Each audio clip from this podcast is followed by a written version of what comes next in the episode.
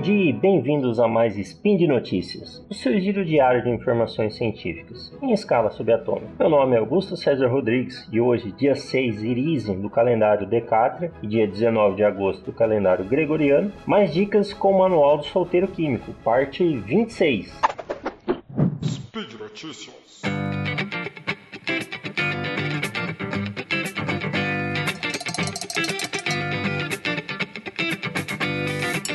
Então vamos às dicas de hoje. Dicas diversas. A última vez a gente deu um específico para uso de óculos com máscara. Hoje a gente volta ao nosso nossa programação normal, dando dicas mais abrangentes. Você já escreveu algum recadinho, alguma senha, alguma coisa num papel e depois riscou em cima, rasgou e jogou fora para que ninguém lesse? Só que se, se você reparar, você ainda consegue ler, mesmo você riscando.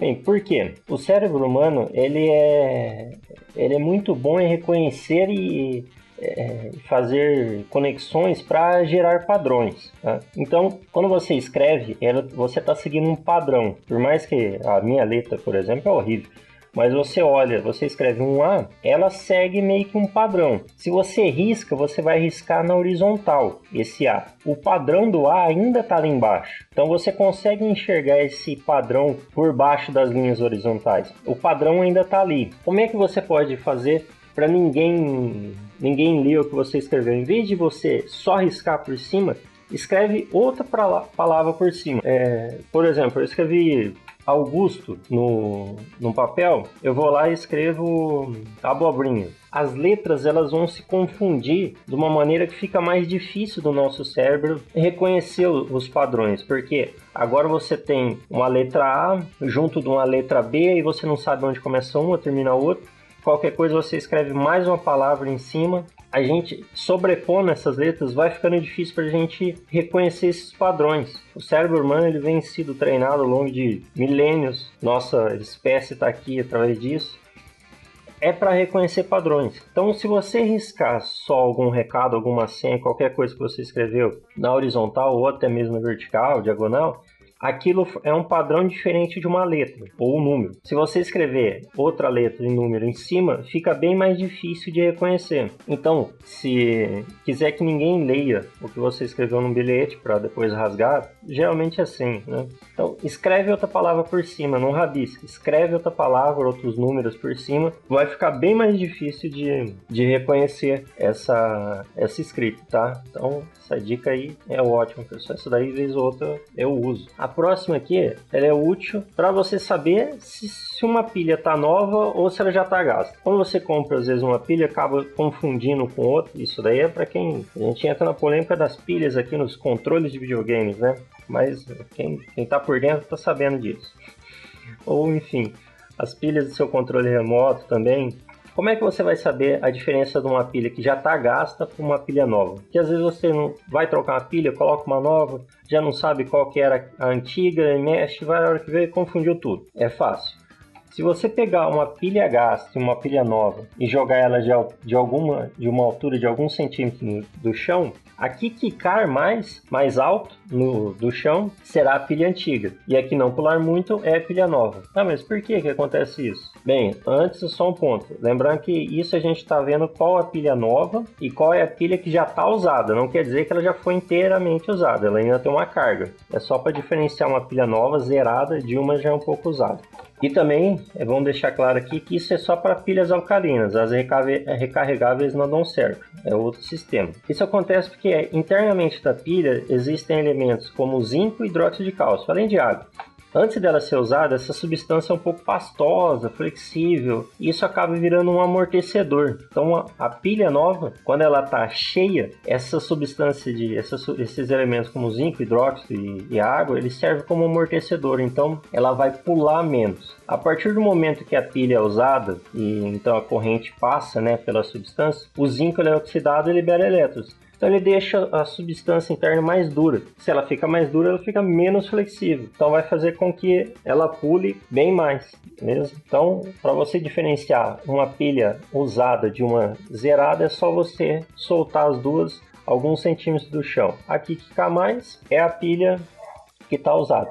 É, essa daqui é para todo mundo que gosta de carregar várias, várias sacolas ao mesmo tempo e fazer menos viagens. Né? Bem, eu, acontece isso direto depois que chega do, das compras.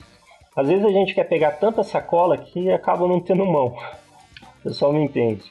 É, o que, que a gente pode fazer aqui? Se você utilizar um mosquetão, aquele fecho mosquetão, você consegue colocar várias sacolas dentro e o que vai limitar só o número de sacolas que você vai conseguir carregar é o peso delas. Então, você é uma pessoa que consegue carregar muito mais sacolas, ele vai deixar você carregar todas as sacolas que quiser. O mosquetão, ele ajuda pra caramba nisso. Então, o mosquetão é uma peça barata, é...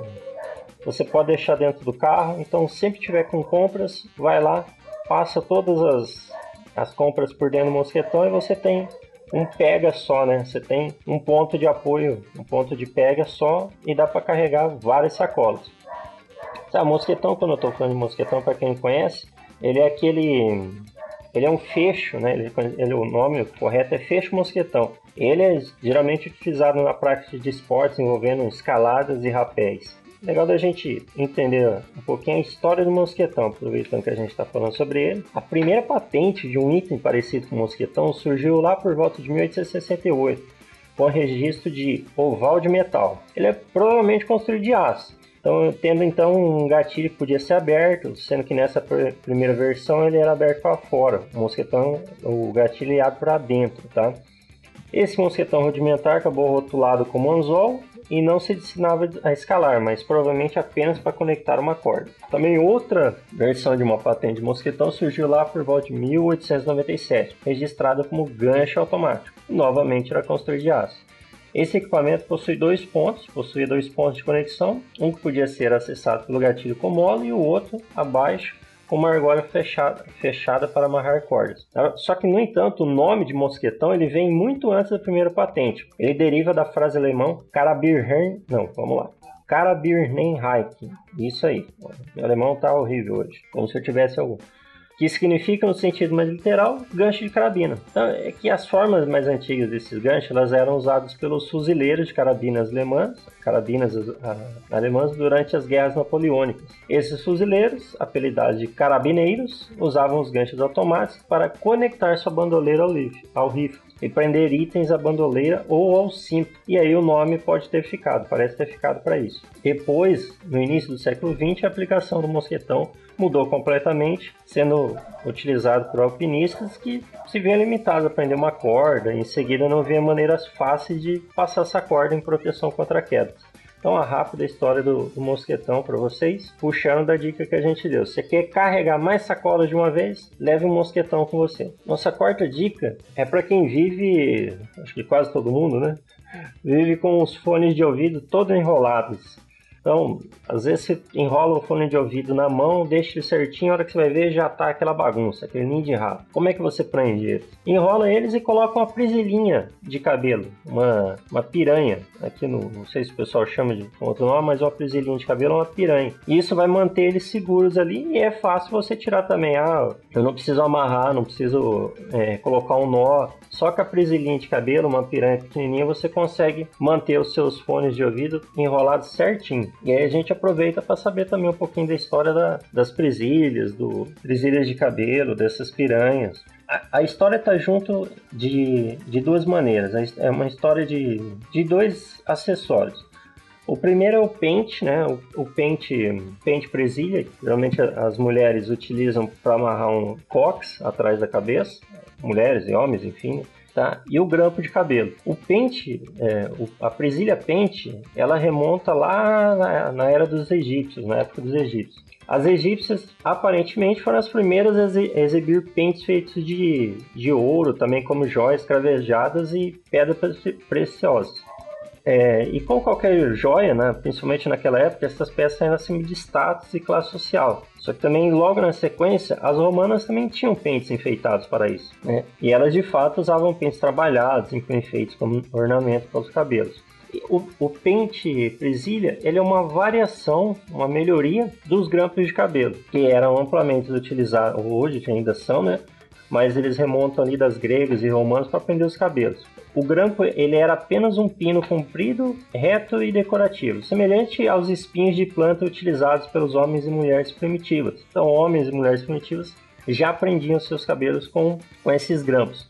Então, meio que a junção do, do pente presilha com o grampo, aos poucos foi se facilitando ao longo do tempo e aí teve a criação da, da presilha piranha, desse tipo, essa, essa presilha que tem uma molinha que prende. Então, começou como peça de decoração de, de status, hoje é utilizado para facilitar nosso dia a dia, né? Evitando que nossos cabelos voem aos ventos, a não ser nas propagandas de shampoo e condicionador. Por último, para você que assim como eu tá em casa, olha para a geladeira, olha para a dispensa e falou: tem que comprar tal coisa. Esquece de anotar, chega no mercado, compra tudo menos o que você tinha que comprar. Então, como que a gente pode resolver isso? Fácil, sem ter que anotar, né? Se você anotar, fica fácil, mas é, às vezes a praticidade nos impede de fazer uma anotaçãozinha, não tem caneta, não tem papel. O que, que a gente tem? Um celular. Então, antes de você fazer ir sair as compras, tira uma foto da sua geladeira ou tira uma foto também da sua dispensa, tá? Ou das duas juntas. Quando você estiver no mercado, dá uma olhadinha nas fotos, você já vai lembrar o que, que você precisa comprar para casa. Mas por que, que isso acontece? Você olha para aquilo, olha para. É, pensa em tal coisa, fala, ah, preciso comprar, e depois logo na sequência esquece. Esse é o, o chamado efeito porte. O que acontece? Sabe quando você, às vezes, entra num lugar e fala, eu vim fazer aqui mesmo? Eu, eu, tinha, tinha que pegar alguma coisa aqui? Era chave de casa? Não, tá no meu bolso. Por que, que eu entrei aqui? Isso acontece, é uma, um, acontece no seu cérebro porque, é, porque a gente a, a, acaba deixando de prestar atenção nos detalhes, nas pequenas partes e mentalizamos o objetivo completo. Então, um exemplo. Então, se você precisa das chaves para sair de casa, pense em pegar as chaves e só depois sair de casa. Então, quando você pensa em comprar coisas para sua casa e ir no supermercado, não adianta só você pensar em ir no supermercado. Quando você chegar lá, você vai esquecer as coisas que você deveria comprar. É o chamado efeito porta. É, o cérebro ele automaticamente divide assim um plano grande em pequenas etapas. Se uma dessas etapas se perde, se confunde, o fluxo ele é afetado. Então, por exemplo, é, você vai ao seu quarto procurar na, na sua cama fones de ouvido para escutar um podcast enquanto lava a louça. Repara que tudo isso está dividido em pequenas etapas. Então, se a pessoa esquecer onde estavam os fones, provavelmente ela vai esquecer do podcast e até da louça, tá? Podcast, inclusive, pode ser aqui o Spin de Notícias. Né? Então, é, é, são essas, esses, essas pequenas falhas do cérebro que causam esse efeito porta. A gente vê o todo e divide em partes. Então, quando você vai sair para o supermercado, para te ajudar, tira uma foto da sua geladeira, tira uma foto da sua dispensa. Chegando no supermercado, você dá uma olhada, vai, vai ver a foto. Opa, peraí, agora eu lembro o que, que, que, que eu tinha que comprar, beleza? Galera, por hoje é só, tá? Lembre que todos os links comentados estão no post. Deixe lá também seu comentário, elogio, crítica, declaração de amor ou beijo para Xuxa. Lembro ainda que esse podcast só é possível acontecer por conta do seu apoio no patronato SciCast, tanto no Patreon quanto no Padrim. Dê uma conferida na minha coluna Games no Lab, tá? lá no Deviante. É... Cada, cada dois meses sai um texto, mais ou menos. O último foi sobre Resident Evil 7, que agora o Resident Evil Village saiu tá na sequência. Então é interessante para você saber a história e a parte da ciência por trás. Esse mês, dá um spoiler aí, se já não saiu, deve estar tá saindo um pouco sobre a série de game de plataforma Sly Cooper e Guaxinim, beleza? Até amanhã, um grande abraço.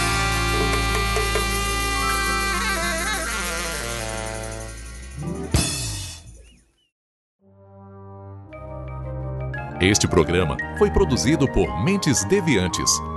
deviante.com.br.